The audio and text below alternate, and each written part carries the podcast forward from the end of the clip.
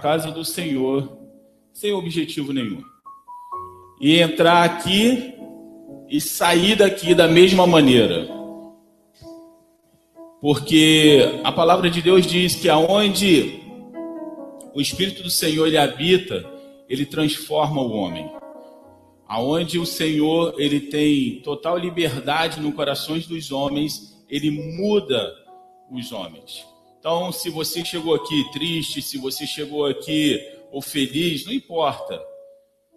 Tudo que você fez até chegar esse momento e até estar aqui, se foi para a honra e glória do nome do Senhor, então você está no caminho certo. Mas se tudo que você fez até chegar aqui, você fez para você, então está na hora da gente começar a refletir, começar a pensar o que que a minha vida representa para o Senhor. O que, que eu represento para o Senhor? E eu queria convidar os irmãos para abrir 2 Reis, capítulo 3, versículo 1. 2 Reis 3, versículo 1.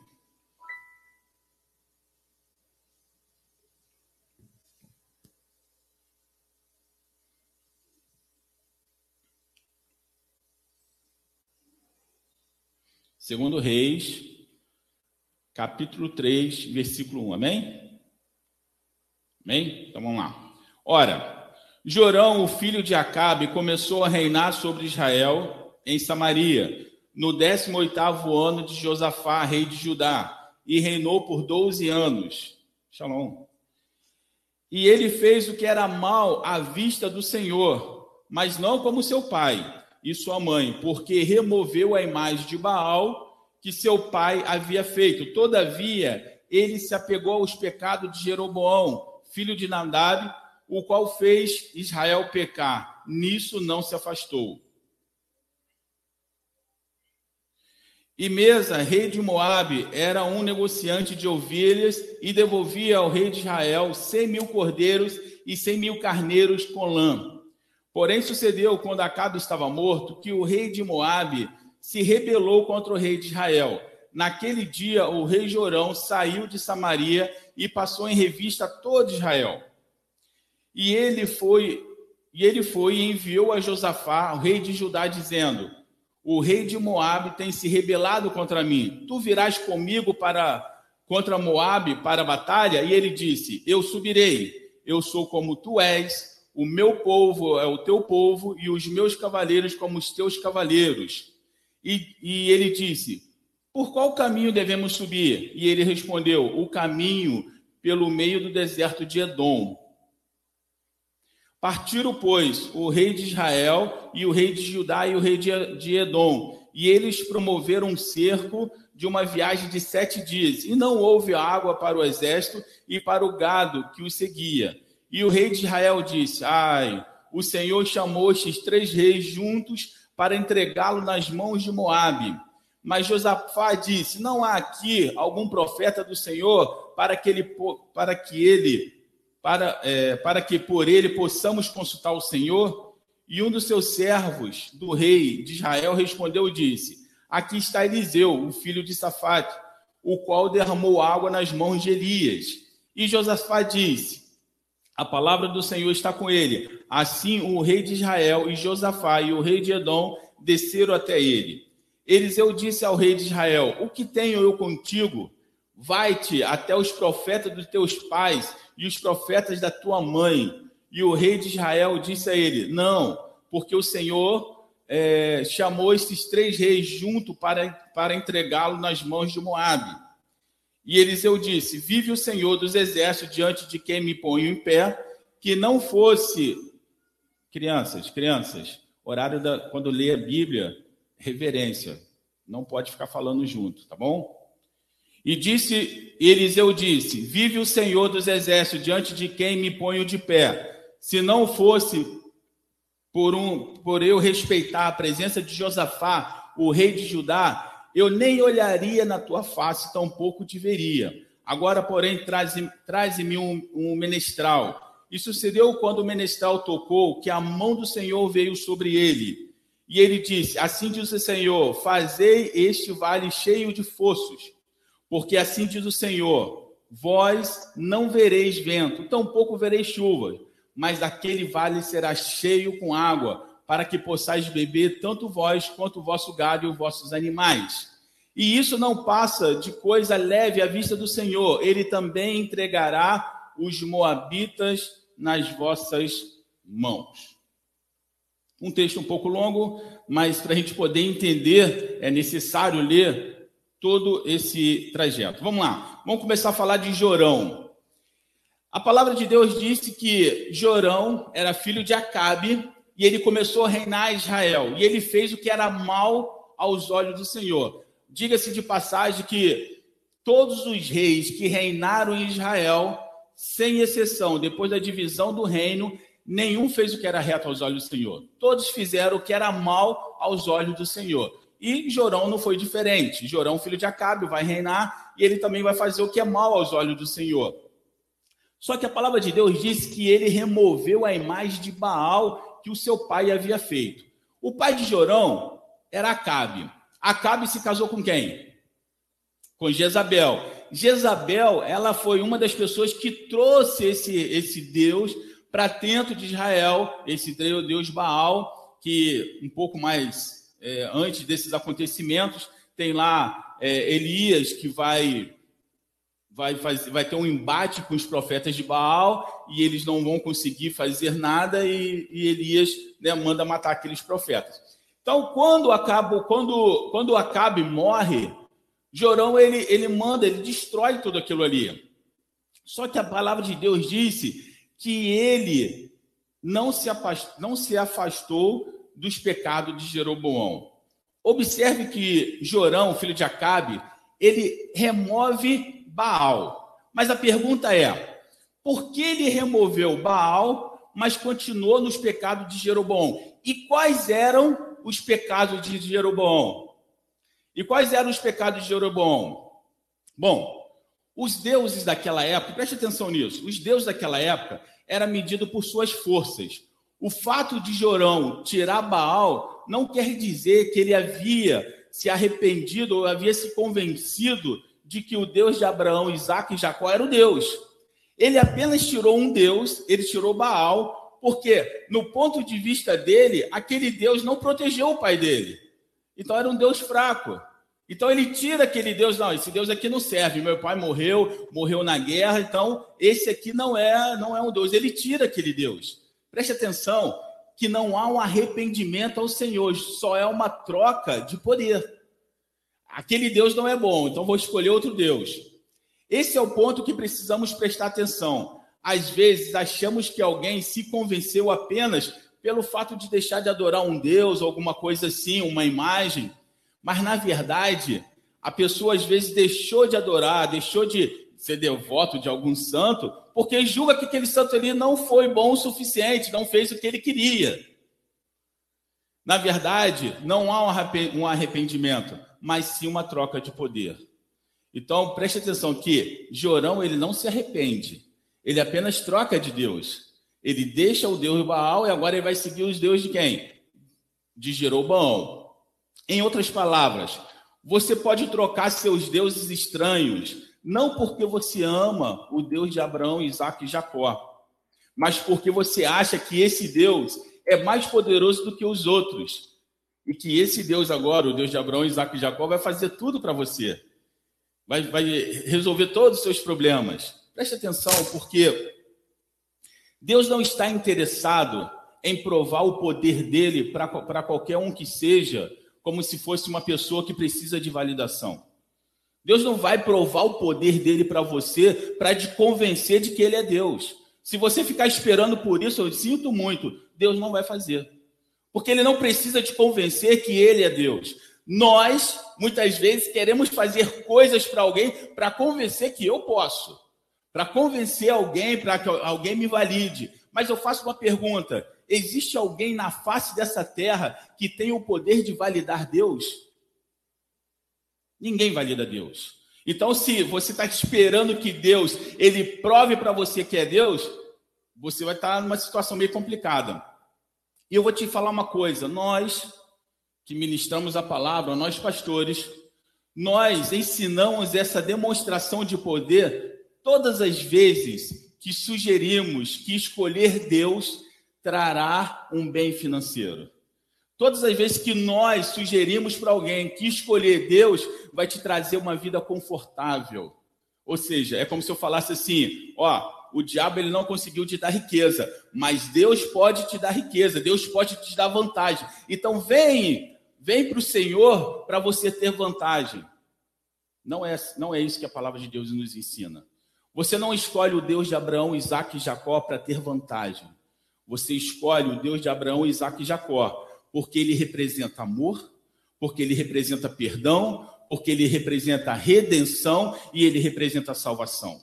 É por isso que nós escolhemos esse Deus, não pelo que ele pode nos dar, mas pelo que ele é e pelo que ele já fez. Porque eu vou falar para você, não há nada que Deus possa fazer na sua vida hoje que seja mais precioso do que ele fez há dois mil anos atrás. O que, que ele fez há dois mil anos atrás?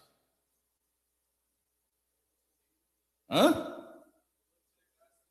Entregar seu próprio filho. Não há bênção que ele vai te dar hoje que é muito mais importante do que ele ter entregue, entregue o filho dele. Não há nada que Deus possa fazer na sua vida hoje que vai ser mais importante do que ele fez lá dois mil anos atrás. E a gente está tá pregando e a gente está falando, não, irmãos, porque o melhor de Deus ainda está por vir. O melhor de Deus ainda está por vir? O melhor de Deus já veio há dois mil anos. O melhor de Deus já veio, o melhor de Deus está aqui. Quando nós nos, nos atemos apenas a bens materiais do que Deus pode, pode fazer, você só está trocando de um Deus para o outro. É uma troca de poder. É uma troca de quê? De benefícios para o homem. A palavra de Deus diz que se você atentamente ouvir o Senhor e seguir os seus mandamentos, você não corre atrás de bênção, elas vão atrás de você.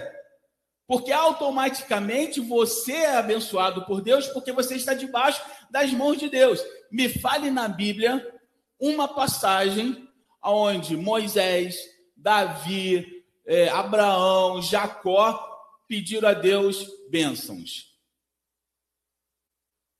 Não tem. Qual foi a oração que, que Abraão fez? Senhor, eu vou escolher esse caminho aqui e Ló vai escolher aquele lá. Senhor, multiplique aqui os meu gado, que eu tenha. Ele fez essa oração? Davi, Senhor, o Senhor me, escolheu como rei. Senhor, que todos os povos em volta possam trazer ouro para mim. Ele fez essa oração? Não, ele não fez essa oração. Pelo contrário, nem muito nem pouco, e pelo contrário, quando Deus abençoou ele demais, ele chega na casa do Senhor e pergunta: Senhor, o que, que eu fiz para merecer tanto? Quem é minha casa? Quem sou eu? Preste atenção, porque nós estamos sendo ensinados a buscar um Deus que não é o Deus de Abraão, Isaac e Jacó. Nós estamos sendo ensinados a buscar um Deus que vai te dar vantagens. Preste atenção. Qual foi a primeira coisa? Qual foi, na verdade, a única vez que Deus é acusado na Bíblia? É, mas isso não vale. Você tá igual o Gabriel, já sabe as respostas. Jó! A primeira, a única vez que Deus é acusado de alguma coisa é Jó. E qual é a acusação? Deus fala, ó, tá vendo meu servo Jó? O que, que, que o diabo fala? Você o cercou de bênçãos. Você fez tantas coisas para ele. Tira tudo para ver se ele não vai te negar. O que, que o diabo estava falando? O homem não tem a capacidade de te amar pelo que você é, ele te ama pelo que você dá para ele. Jó provou o contrário. Só que isso você ouve essa pregação? Você ouve falar sobre isso? Não. Você ouve falar que Jó foi abençoado de novo, recebeu dez vezes mais, mas esquece que um dia Jó foi provado para saber se ele amava Deus pelo que ele é ou pelo que ele dava a Jó. Qual é o mais difícil? Adorar, no caso de Jó, quando perdeu tudo ou quando tinha tudo? É relativo. Porque muita gente, quando tem tudo, não adora a Deus. E muita gente, quando não tem nada, pior ainda. não é verdade? Mas tanto no muito como no nada, ele adorou a Deus. Entende? Então, Jorão, ele vai tirar Baal, porque Baal não representava poder para ele. Mas ele vai ficar o quê? Com, com os deuses de Jeroboão. O que, que aconteceu com Jeroboão? Aí você pode falar assim, ah, mas você está falando de Jeroboão, o que, que Jeroboão fez? Preste atenção. Quando o reino foi dividido, o reino de Israel foi dividido, reino do norte, reino do sul, quem fez essa divisão? O homem? Foi um golpe de Estado? Não, foi Deus que dividiu. Foi Deus que dividiu a nação. E aí Deus faz, Deus, né, Deus usa um profeta e esse profeta rasga lá dez pedaços e esses pedaços dá para Jeroboão e ele fala assim, ó, Deus está falando que ele está te dando dez tribos de Israel para você governar. Jeroboão. Jeroboão não é da família de Davi, não é da dinastia de, de Judá. Eu esqueci de qual que ele é agora. Eu acho que eu acho que não, Efraim, não lembro, gente. Não lembro. É qual? Efraim? Então, da tribo de Efraim, não era da tribo de Judá. E Deus faz uma promessa para Jeroboão, uma promessa condicional a Jeroboão. Ele fala assim: Olha, se você atentamente obedecer os meus mandamentos, assim como meu servo Davi, nunca faltará descendente seu que reine em Israel. Essa foi a promessa que Deus fez para Jeroboão. Só que acontece um problema. O país está dividido, dez tribos lá em cima, duas tribos embaixo, o país está dividido. Quando acontecia as festas, quando acontecia os sacrifícios, as pessoas saíam das dez tribos e iam para onde? Para ajudar, porque lá estava o templo. E eles saíam, eles desciam e iam para ajudar para fazer as festas, para poder fazer os sacrifícios. Jeroboão não confiou na palavra do Senhor, ele ficou com medo. Ele falou assim: olha, o pessoal está saindo daqui, está indo para ajudar. Pode ser que um dia eles falem assim: vamos unificar novamente o país? E se eles unificarem o país, eles vão olhar para mim, que sou rei do norte, e vai falar assim: vamos matar Jeroboão e vamos unificar o país para que Judá reine. E aí ele ficou com aquela, aquela dúvida no coração e ele falou assim: ah, já sei o que eu vou fazer. O que, que ele faz? Ele constrói um templo em Samaria Nesse templo, ele coloca um bezerro de ouro e agora ele fala para o povo o seguinte: pessoal, vocês que iam a Jerusalém para sacrificar, para fazer as festas, não precisa mais. Agora nós temos o nosso próprio templo, nós temos o nosso próprio Deus e agora vocês podem sacrificar aqui. E aqui que acontece? o povo se afasta do Senhor. Claro que isso vai abrir uma brecha para muito mais idolatria entrar, mas tudo começou, tudo aconteceu dessa forma. É, ainda fez sacerdote, precisava de sacerdote. Criaram lá uma dinastia de sacerdote para ministrar naquele templo, né? Agora, preste atenção numa coisa que eu vou, que eu vou, vou falar. No caso de Jorão, ele destruiu alguns altares, de Baal, ele destruiu alguns postes ídolos, mas não teve coragem de destruir um templo pagão. Entende? Ele não teve coragem, porque esse templo já fazia parte da cultura. Se você realmente souber quem você serve, se você realmente está com seu coração, você destruiria o templo, você voltaria para Deus. Mas isso seria talvez um suicídio. Como é que eu vou destruir um templo? Como é que eu vou mudar tudo aqui? Então eu, eu permaneço onde? Com os deuses de Jeroboão.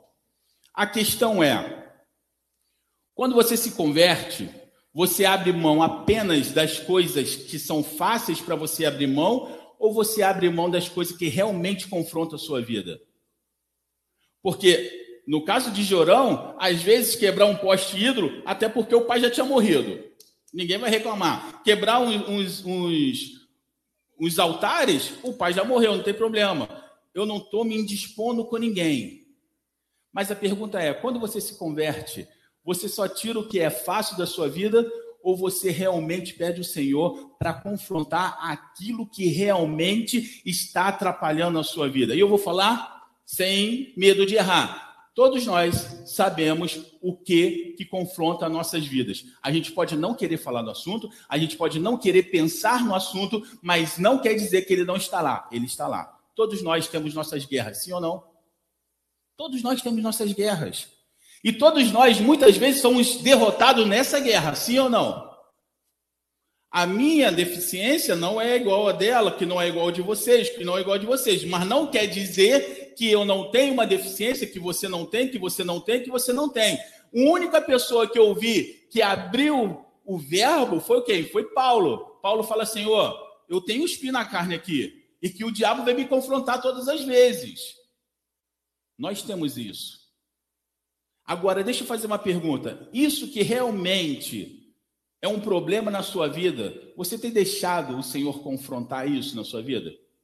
Eu falei um tempo atrás que geralmente a gente olha para as mensagens, procura algumas mensagens que vai falar o que a gente quer ouvir. Mas quantas vezes você procura uma mensagem que não vai falar o que você quer ouvir, mas o que você precisa ouvir? Já parou para pensar nisso? Por exemplo, se eu tenho um problema com mentira, é claro que eu não vou procurar nenhuma mensagem que fale sobre mentira. E se o meu ponto forte é, sei lá, Israel, eu só vou procurar mensagem que fala sobre Israel. Eu não quero saber de mensagem que fale sobre mentira, porque isso vai começar a me incomodar. E aí? O que, que nós temos procurado? Nem Jeroboão e nem Jorão queriam perder o controle que, ele tinham, que eles tinham sobre o povo. Por quê? Aquela religião, aquela religião controlava o povo. Preste atenção no que eu vou te falar. Existem algumas habilidades que não foram dadas por Deus, mas por demônios. E às vezes sabemos disso, mas não queremos abrir mão, pois ela representa poder. Você acredita nisso? Que algumas habilidades não foram dadas por Deus. E a gente sabe que não foi dado por Deus. Manipulação é uma delas. E a gente sabe que não foi dado por Deus, mas a gente não quer abrir mão porque isso significa poder. Aí você pode falar assim: ah, Marcos, essa, essa aí eu não concordo com você, não.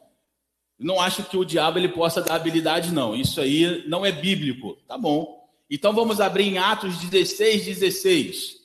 Vamos ver o que, que diz lá. Diz assim: E aconteceu o quê? Indo nós à oração, nos saiu ao encontro uma jovem que tinha espírito de adivinhação, o qual adivinhava e dava lucro aos seus senhores. Adivinhar é poder, sim ou não? Totalmente. Isso aqui não é, isso aqui não é profetizar, isso aqui é adivinhar. E eu vou te falar, a nossa percepção de profecia, ela, ela está tão deturpada, ela está tão errada, que você olha hoje para esse monte de pet que tem aí, já viram esses pet de, de, de apostar em jogo? Já viu esse negócio? Ah, todo mundo aqui viu, sabe o que eu estou falando? Pet, pet, P-E-T. É, não, B, é bet, bet, isso. Essas coisas de apostar. Tem uma que se chama profetizar. É? É ou não é? E aí a propaganda é mais ou menos assim: vou profetizar quem vai fazer o gol. Aí ele aposta no cara lá do camisa 8. O camisa 8 faz o gol. O que, que ele grita? Profetizei! Olha só. Mas eu vou te falar que o que ele fez e quando ele fala que profetizou, é, uma, é, é algo que a gente está pensando que acontece dentro da igreja. A gente está procurando pessoas, profetas, para nos contar o futuro. Nós estamos procurando profetas para falar o que vai acontecer. Deixa a gente fazer uma propaganda aqui e falar assim: ó, sexta-feira que vem vai vir um profeta nesse lugar que ele fala tudo da sua vida. Ó, esse negócio de CPF é por fora. Ele vai te falar coisas que você nunca viu e ele vai profetizar e o que ele profetiza acontece meu irmão, não vai ter espaço nesse lugar para a quantidade de pessoas que vão chegar aqui. E vai vir católico, vai vir protestante, vai vir macumbeiro, vai vir todo mundo. Sabe por quê? Todo mundo quer saber o futuro. Isso não é profecia. Isso é adivinhação. E continuando. Esta, seguindo a Paulo e a nós, clamava dizendo: Estes homens que nos anunciam o caminho da salvação são servos do Deus Altíssimo. Olha a bajulação. É como se, né, toda hora que você é um servo do Senhor. E Paulo, né, tá, tá ouvindo aquele negócio. Aí passa de novo, você é o servo do Senhor. E Paulo tá ouvindo aquele negócio. Chegou uma hora que Paulo já não se. E ele fala assim: e isso fez por muitos dias. Mas Paulo, perturbado, voltou-se e disse ao Espírito: Em nome do Senhor Jesus te mando que saia dela. E na mesma hora ele saiu ao espírito de aviação, ao espírito de poder. E o que, que aconteceu? Os senhores da menina queriam matar aquele homem, queriam matar Paulo, porque ele dava muito que lucro. Agora eu deixo de fazer uma pergunta para você. Quem vocês acham que são esses senhores? Quem vocês acham que são esses senhores? Hoje, são os demônios que, através dessas pessoas, estão prendendo outras pessoas. Está entendendo? Então, cuidado com a manipulação. Então, são demônios que mantêm preso e através de você domina outras pessoas. Mas em nome de Jesus, nós clamamos nessa noite que todo o poder de manipulação seja repreendido e destruído em nome de Jesus. Que nós não sejamos manipulados por ditos, palavras proféticas. Que nós não sejamos manipulados por ditos, coisas que vai acontecer, porque a palavra de Deus diz que o nosso amanhã a Deus pertence. Para você não sofrer com o que vai acontecer amanhã. E se você fala aos quatro ventos que você é filho de Deus e que todos os seus caminhos estão na mão de Deus, então fica tranquilo, porque seja aonde for que você passar, o Senhor estará contigo. Você não precisa se preocupar. Você não precisa saber do futuro. Você não precisa ficar procurando o que, que vai acontecer. Meu irmão, falo para você.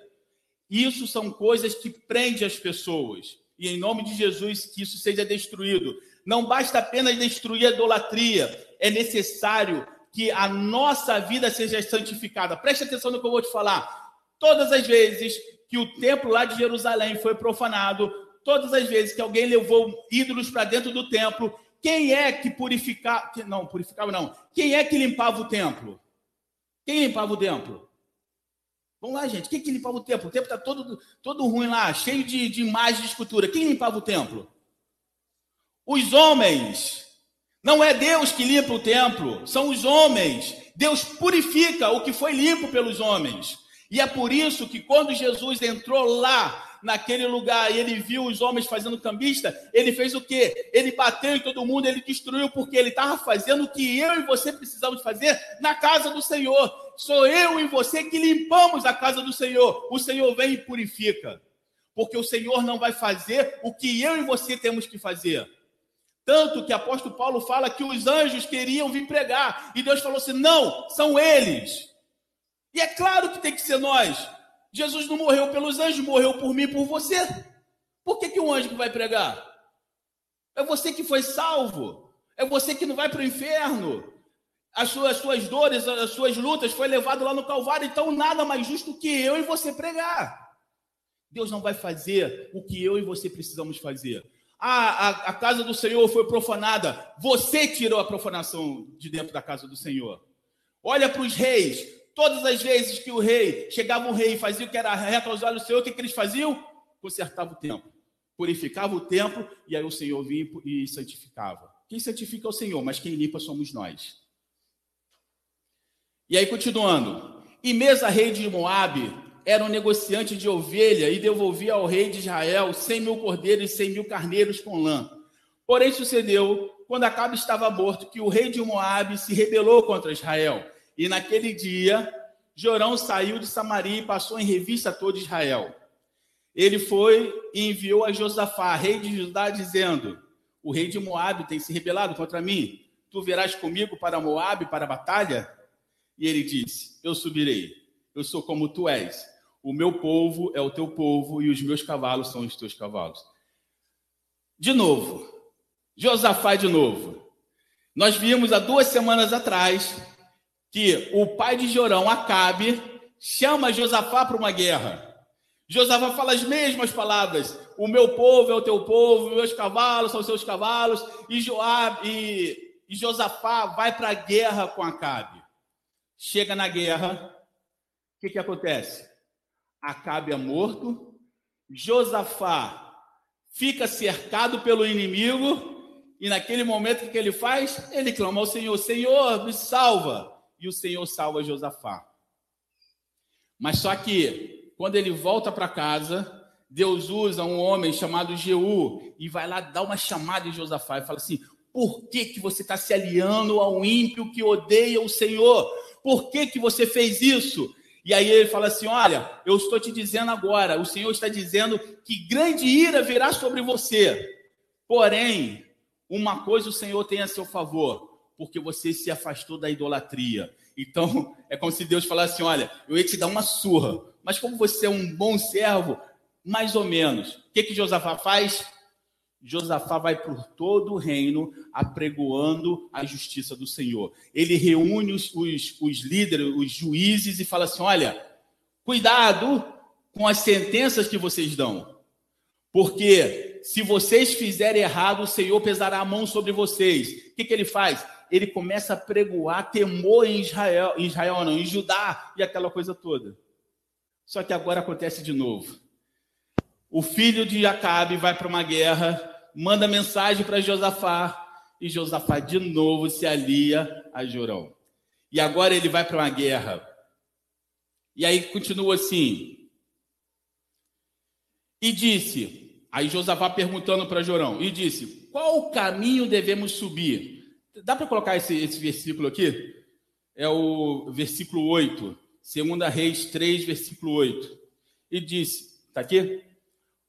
Por qual caminho atacaremos? Respondeu Jorão, pelo deserto de Edom. O que está esquisito nesse texto aqui?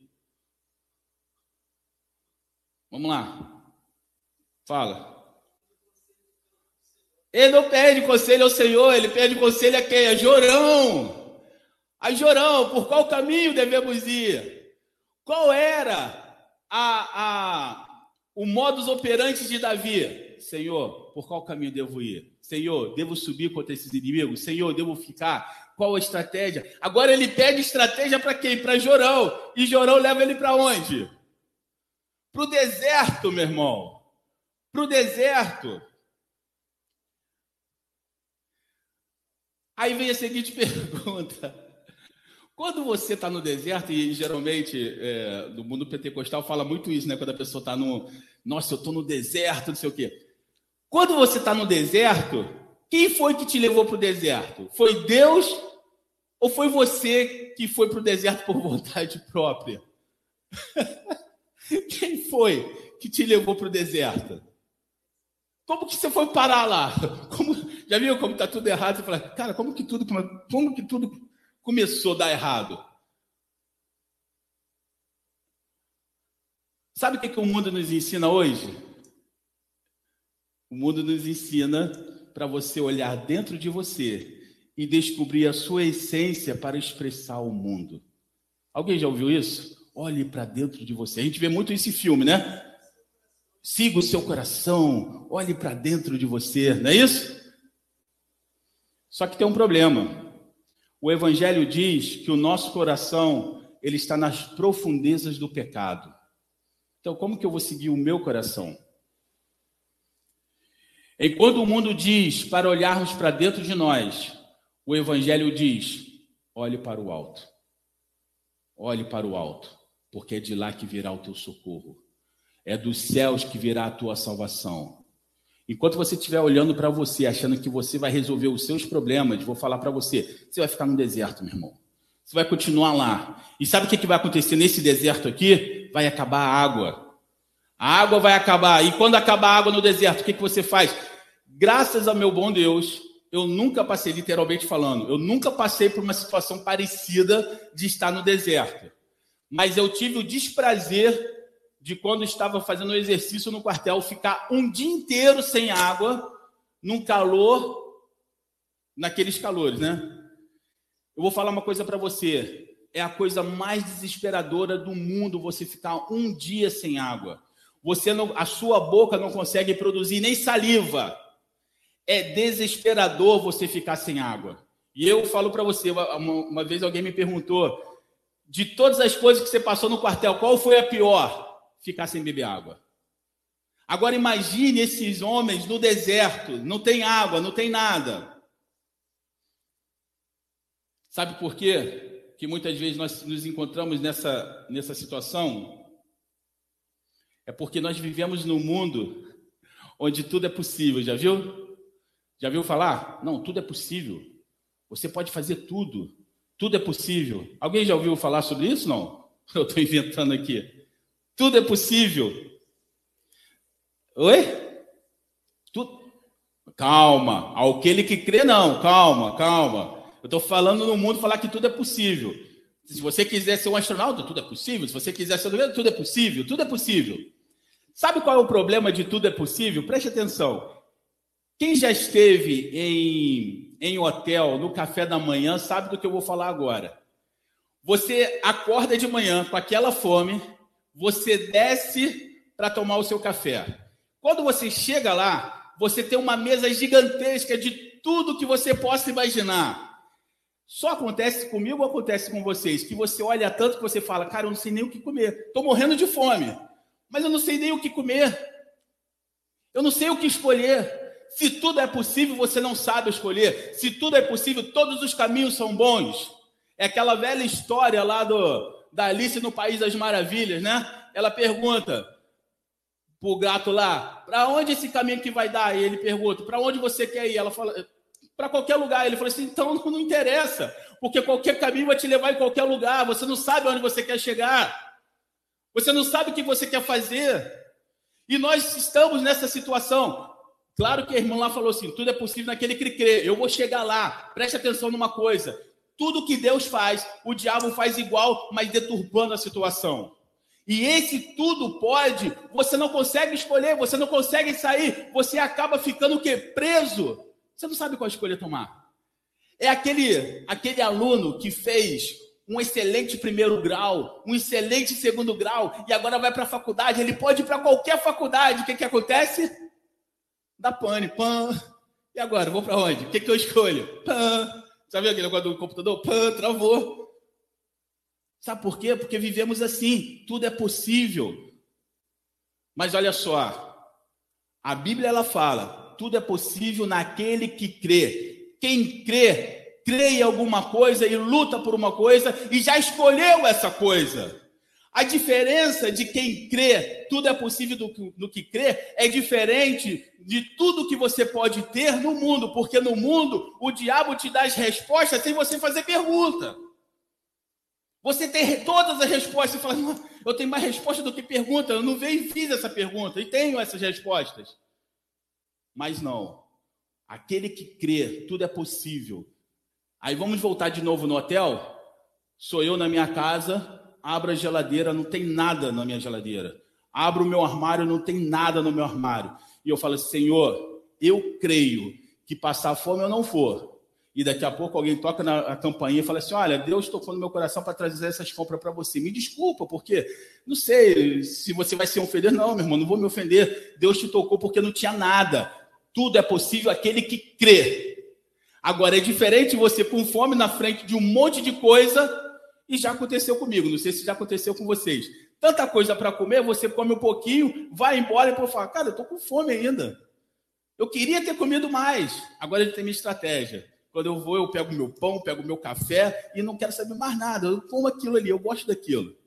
Já escolhi. Pode ter o que for, eu não pego mais nada. Eu pego aquilo ali. Sabe por quê? Repreenda isso na sua vida. Tudo é possível. Tudo é possível só traz confusão. Agora, fale assim: tudo é possível no que crer. No que crer. Crer quer dizer que você já escolheu, que você está lutando por aquilo, você sabe para onde você vai, você sabe qual caminho tomar, você sabe tudo. É, aí eu falei, né? É aquele, aquele aluno que tem, pode ir para qualquer faculdade. Não. O, tudo que crê, aquele que crê é aquele que passou com dificuldade e tudo mais, Senhor, me ajuda. E agora, ó, Senhor, eu quero fazer medicina. Ele sabe exatamente. Ele tem a pontuação normal, ele pode fazer qualquer outra coisa, mas não, eu quero isso aqui, ó. É isso aqui que eu quero fazer. Eu estou direcionado. Ah, mas tem a oportunidade, meu irmão. Não quero saber de oportunidade. Eu quero isso aqui. Eu lembro, para vocês terem uma ideia, eu lembro que meu sonho sempre foi servir ao exército. Né? Todo mundo sabe disso. Faltando alguns meses para eu entrar no quartel, eu recebi uma proposta de trabalho que eu ia trabalhar naquela época como office boy de uma empresa que prestava serviço para a Petrobras. E eu sabia que, como recruta no quartel, eu não receberia, naquela época, eu receberia 23 reais, era o que a gente recebia. E lá nesse emprego eu ia receber muito mais. Era um salário e meio, se não me engano, que o doutor Gil tinha falado naquela época. E eu fiquei balançado, falei assim, poxa, eu vou para cá ou vou para cá? Aí, de repente, eu parei e pensei, não, cara, eu sempre quis vir para cá, não, não importa o quanto eu vou receber. O meu sonho está aqui. E sabe para onde eu fui? Fui para lá, receber 23 reais. Por quê? Porque o meu sonho estava ali. Eu só estou dando o exemplo porque o mundo faz isso com a gente. Ele te dá tantas opções, mas não é para você escolher, é para você ficar paralisado, meu irmão. Então, continuando aqui. Partiram, pois, o rei de Israel e o rei de Judá e o rei de Edom, e eles promoveram um cerco de uma, de uma viagem de sete dias. E não houve água para o exército e para o gado, que o seguia. O rei de Israel diz: Sai. O Senhor chamou esses três, juntos, esses três reis juntos para entregá-lo nas mãos de Moabe. Olha só, preste atenção nisso aqui. Deus chamou ninguém. Deus não mandou ninguém para a guerra. Quem chamou foi ele. Foi o rei de Israel que chamou. Só que quando a coisa deu errada, a culpa é de quem? É de Deus. E eu vou te falar, nós, não faz, nós fazemos exatamente isso. A gente faz um monte de plano, um monte de coisa. É como se você fizesse um cheque em branco e entregasse para Deus: Senhor, assina aí. O que eu vou fazer é problema meu, mas eu quero que o senhor assine. Eu falo assim: não, não vou assinar. Não vou assinar. Aí dá tudo errado, mas Senhor, deu tudo errado. Para começar, a palavra diz que nenhum dos planos de Deus pode ser frustrado. Se os seus planos foram frustrados, logo não era plano de Deus, era seus planos. E foi o que aconteceu agora. A estratégia feita por Jorão deu errado. E você imagina, eles vão, vão para uma guerra. Levou só sete dias para acabar a água.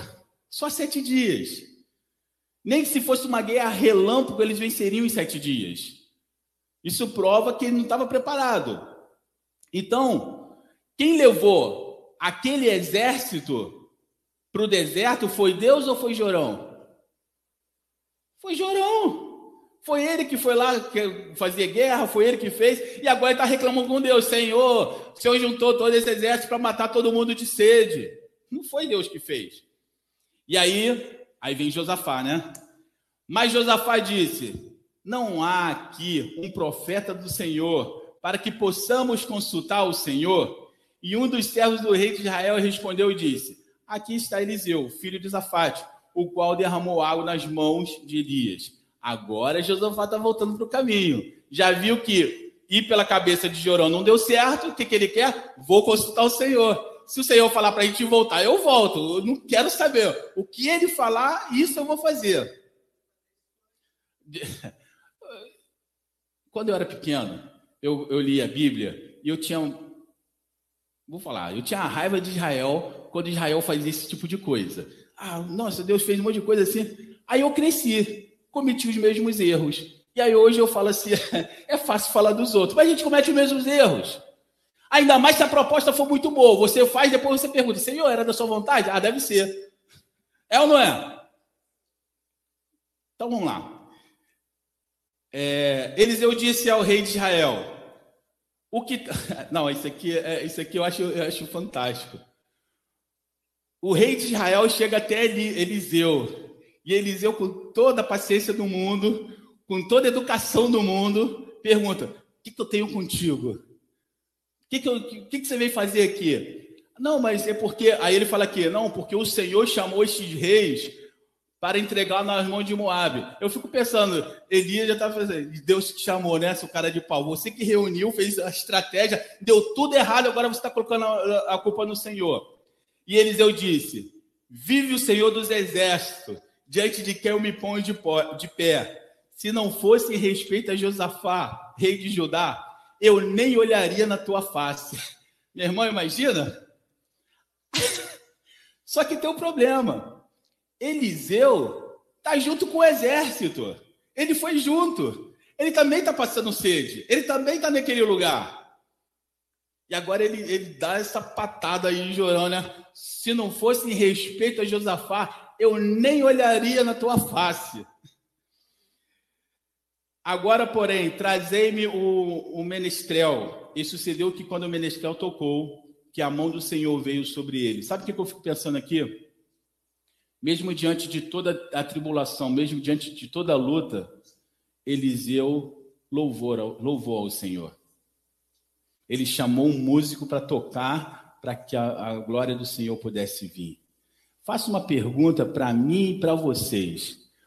Quantas vezes nós passamos por aquelas lutas? Não é lutinha, não, tá? É luta de verdade.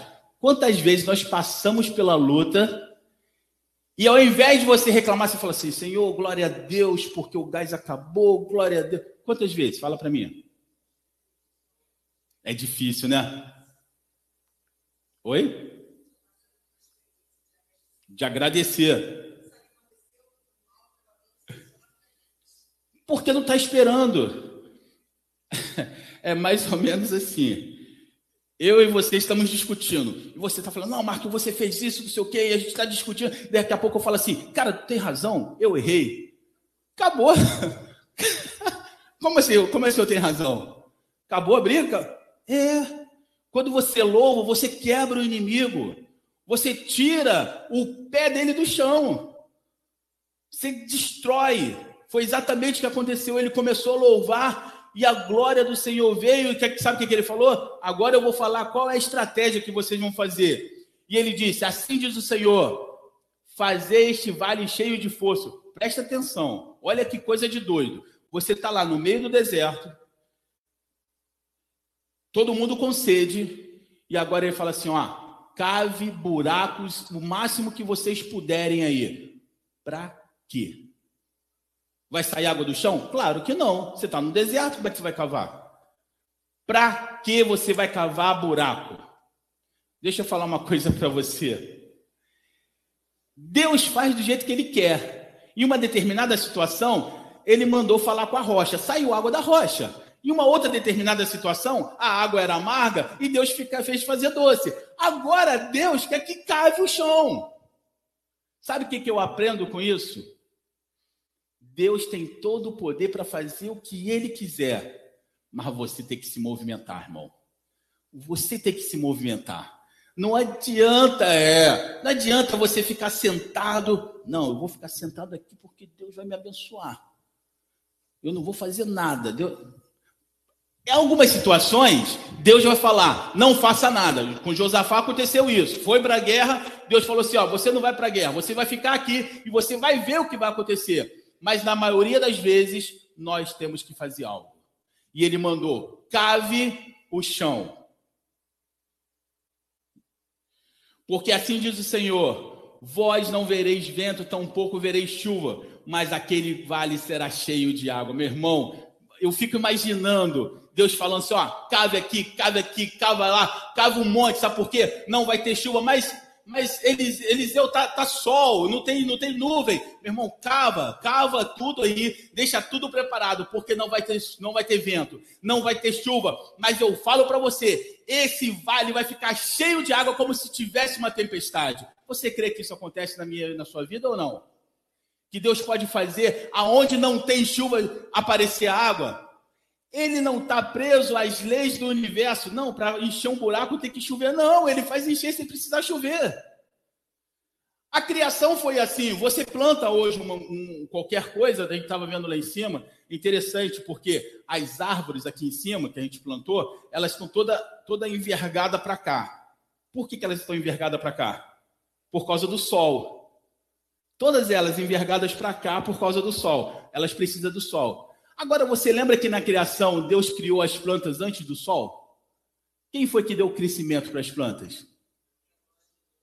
Deus não precisa. Deus não está preso às leis dos homens, às leis do universo. Ele faz do jeito que ele quiser. Não precisa de sol. Não pre... eu, eu não consigo pensar, eu não consigo raciocinar um mundo claro sem sol. Você consegue na sua. No... Por mais que você fale assim, não, eu sou espiritual tal, mas não dá, meu irmão. Você pensa assim, você pensa no sol, você pensa na claridade, você pensa no sol. Agora, sem sol, está claro. Deus não tem as regras. Ele criou as regras, mas ele também não precisa das regras para fazer o que ele quer. Ele faz do jeito que ele quiser. No meio do deserto, Deus pode fazer jorrar água de uma, sem nenhuma tempestade. Apenas cavem. O fato de cavar representa fé. É mais ou menos igual lá a Amã, mergulhe sete vezes no, no rio. Sete vezes? No Rio Jordão? Esse rio sujo aqui? Não. Uma vez, aconteceu nada. Duas, seis vezes. Era para pelo menos estar tá começando a cicatrizar. Nada aconteceu. Não mergulhe a sétima vez, não, para ver se vai aparecer o milagre na tua vida. Fé, meu irmão, não é como você quer, é como Deus quer. A diferença de Deus para os outros deuses é que os outros deuses o homem manipula para que aquele Deus faça o que ele quer.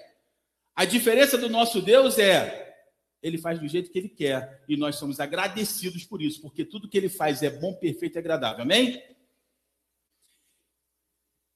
É...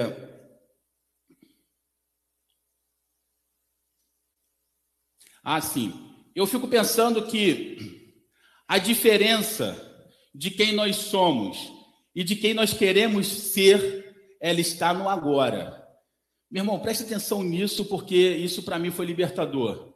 Você não muda a sua vida semana que vem. Você não muda a sua vida sentado no sofá vendo televisão. Você não muda na sua vida tendo dinheiro para você ir para o shopping, para o restaurante. Não. Você muda a sua vida quando você está no sanhaço, irmão. Você muda a sua vida quando tudo está difícil. É ou não é, irmãos? Os dois aqui atrás, concordam com o que eu estou falando? Não é isso?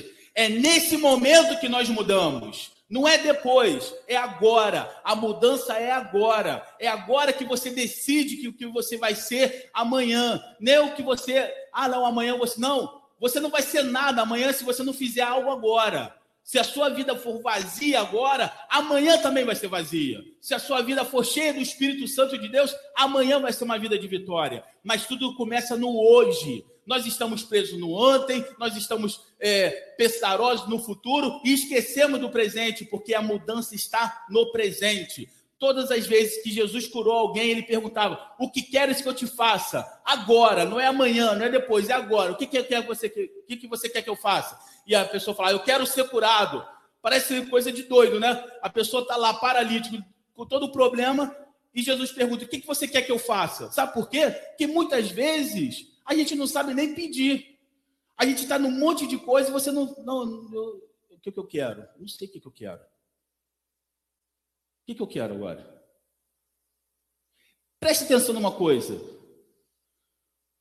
Para que, que você vive hoje?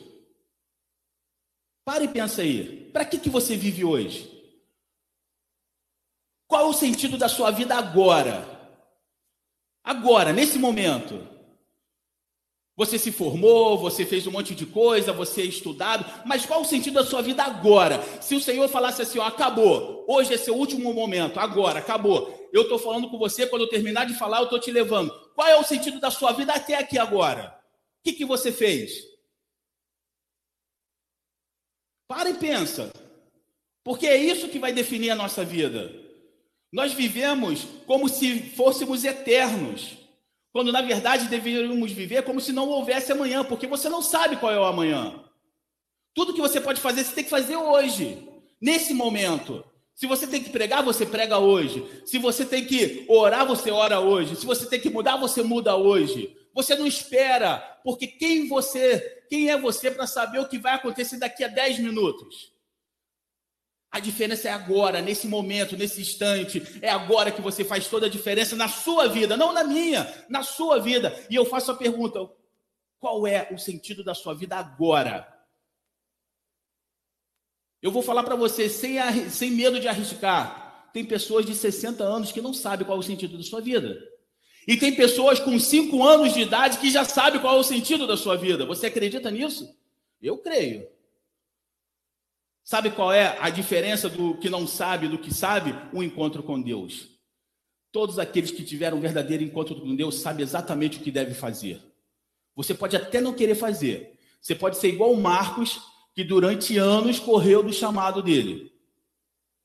Mas um dia não deu para correr mais. Eu tive que aceitar o chamado. Eu sabia. Há muito tempo eu sabia. Desde que eu era adolescente as pessoas falavam. Mas eu falava o quê? Não, não quero. Não, não é isso que eu quero. Não, não é assim. Meu irmão, plano de Deus não vai ser frustrado porque você quer ou deixar de querer. Deus vai executar o plano dele do jeito que quiser, da forma que ele quiser. E eu faço a pergunta de novo: e aí? Qual o propósito da sua vida? Você se formou na faculdade? Me formei. E aí? Foi para sua glória ou para a glória de Deus? Ah, você fez um curso assim assado? Fiz. E daí? Foi para sua glória ou para a glória de Deus? Ah, eu, eu trabalho na igreja. Daí? Para quê? Para sua glória ou para a glória de Deus? Ah, eu prego. Para quê? Para sua glória ou para a glória de Deus? Ah, eu bebo água. Para quê? Para me hidratar? Não, para a glória de Deus.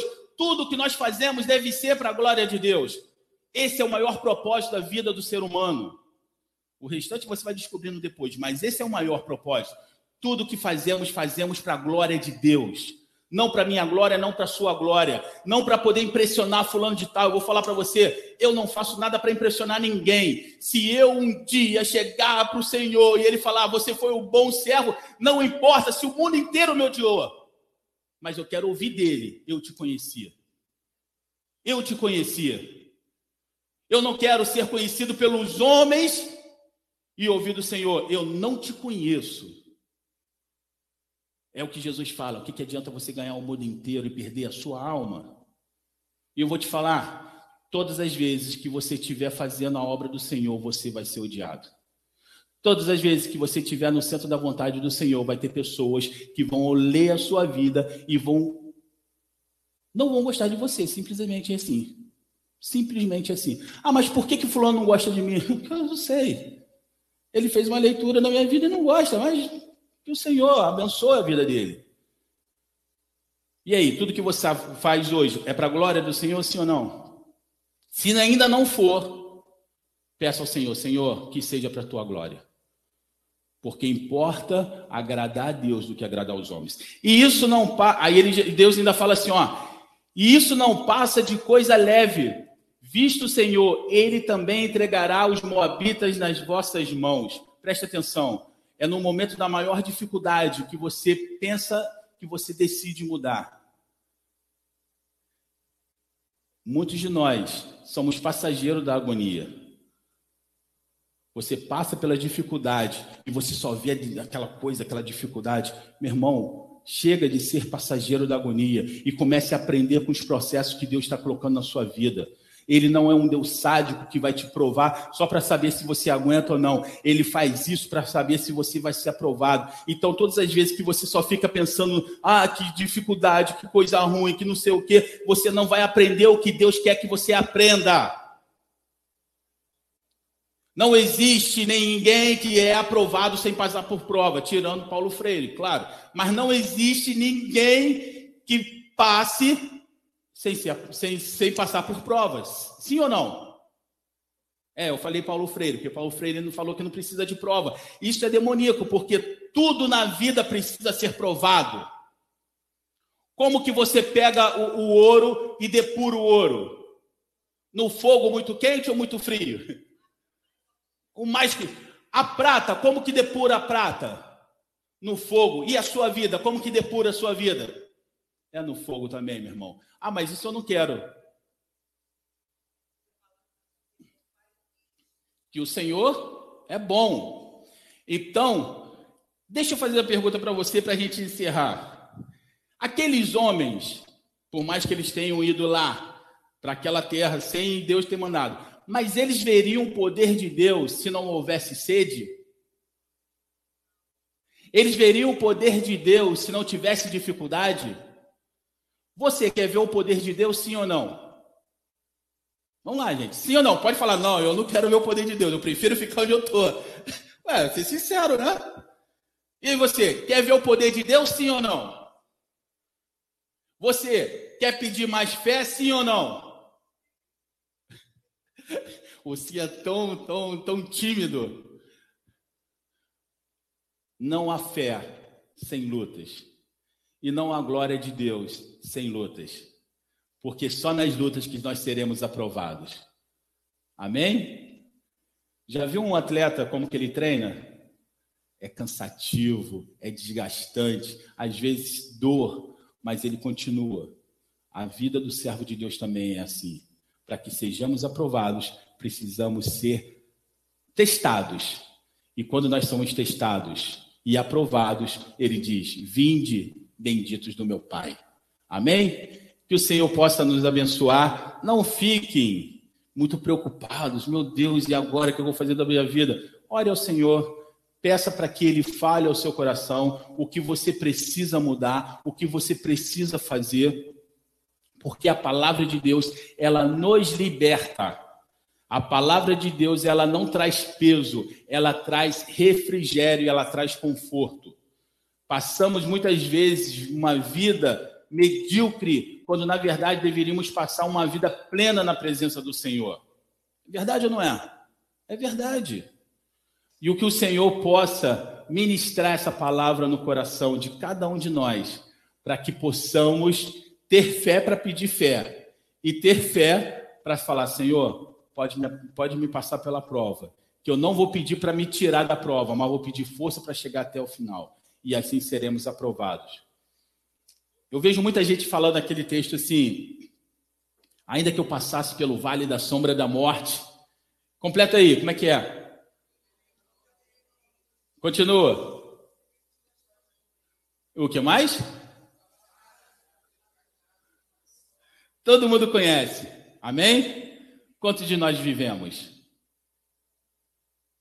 Conhecer é diferente de apenas ouvir uma palavra, concorda? Concorda? Vamos nos colocar de pé. Senhor nosso Deus, nosso Pai. A tua palavra diz, Senhor, para que pudéssemos provar a Ti, para que nós possamos ver que o Senhor é bom. Senhor, ministra os nossos corações com a tua palavra.